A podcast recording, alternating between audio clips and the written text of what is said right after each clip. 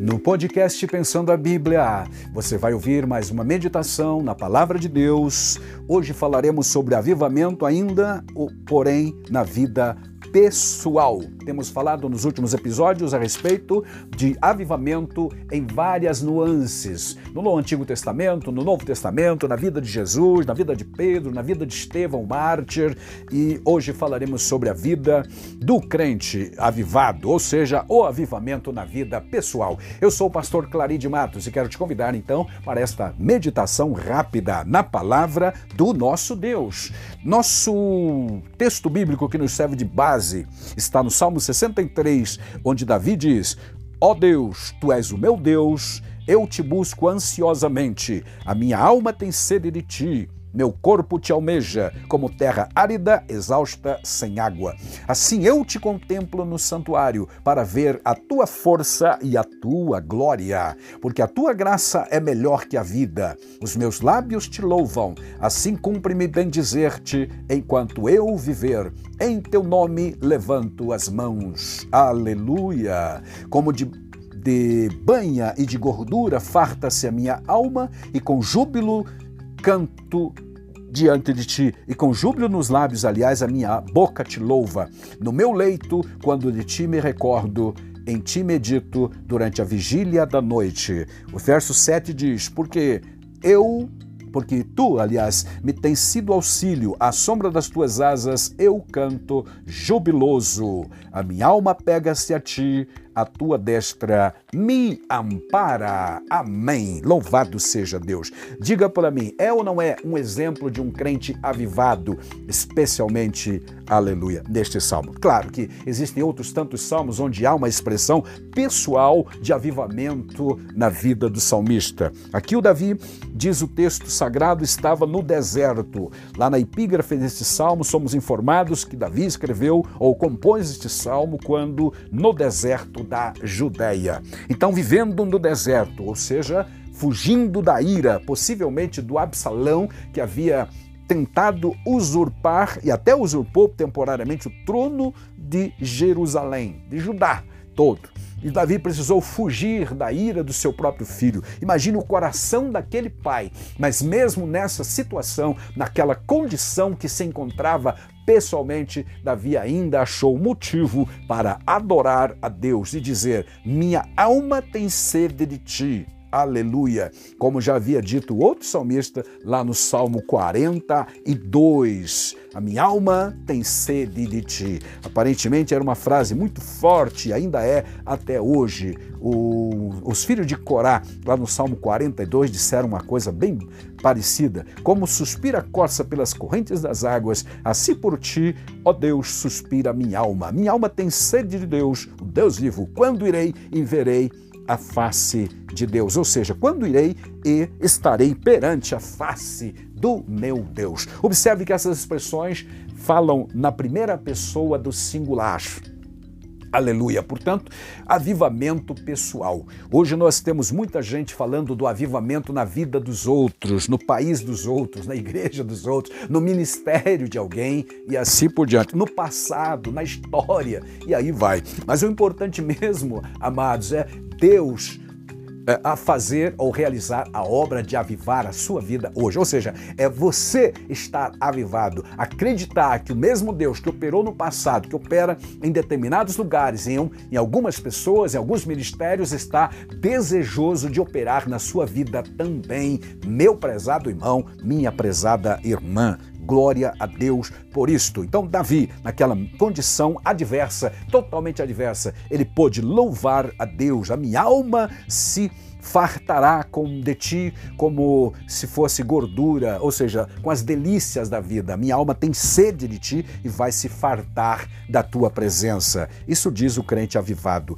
O avivamento na vida do salmista, então, representou esta busca sincera e pessoal, não uma busca ardilosa, interesseira, mas pessoal, Aleluia, porque o verdadeiro crente avivado, ele vai a Deus em oração, buscando com sinceridade apenas e tão somente adorar a Deus, que é o seu intento. Glória, glória, glória. Quem realmente quer fazer para Deus neste tempo ou em qualquer tempo, meus irmãos, não se preocupa em fazer em público. Ele faz diante de Deus e não importa aleluia, quem esteja ao seu lado e as circunstâncias que o envolvam. Davi, em outro momento, estava saltitando de alegria, aleluia, diante da arca do Senhor e foi criticado por uma de suas esposas porque estava fazendo isto. Mas depois ele justificou: perante o meu Deus, disse ele, eu estava pulando. Não estava pulando perante pessoas para aparecer, para mostrar, absolutamente não. Eu estava fazendo isso diante de Deus. Esta é a expressão exata de uma adoração individual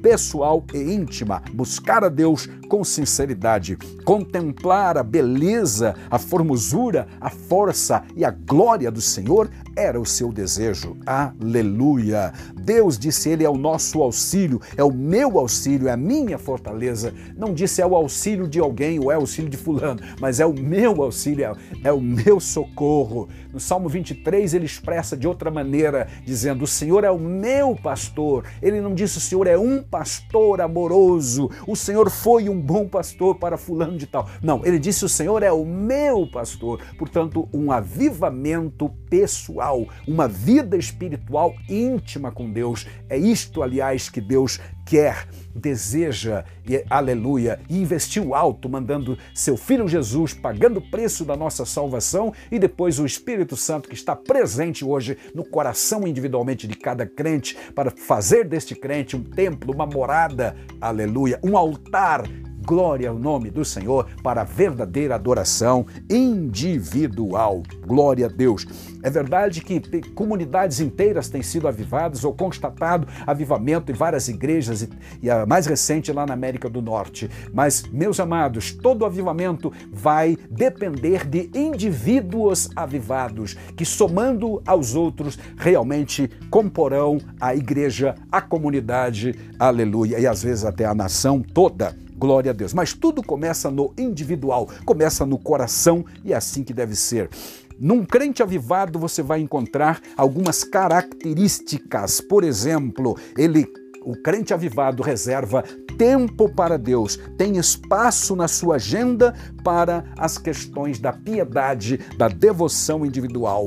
Glória, glória, glória. À luz do que aprendemos com o salmista, percebemos que há elementos imprescindíveis para que a vida do crente seja poderosamente avivada. São elementos que ao longo das escrituras e da história encontramos como modelo espiritual para o crente. A prática da oração, por exemplo, a vida de devoção para com as escrituras, ou ainda o estudo devocional, a leitura devocional das escrituras sagradas, mais do que ler livros de meditações ou de autoajuda, etc., mas ler a palavra de Deus.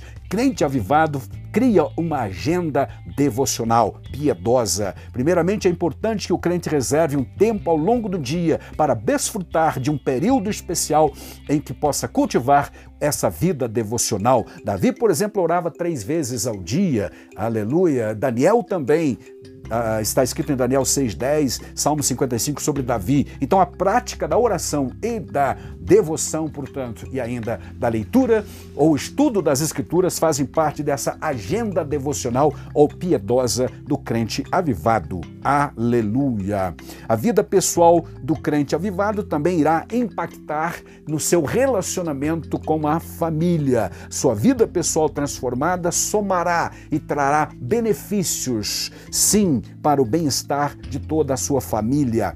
Glória a Deus. Vida pessoal é tão importante que Paulo, por exemplo, escrevendo a Timóteo, 1 Timóteo 4,16, ele disse: Timóteo, tenha cuidado de ti mesmo e também da doutrina. Então, antes de orientar aquele jovem obreiro para cuidar da doutrina, do ensino que transmitia à igreja, ele disse: Timóteo, cuide da sua vida pessoal.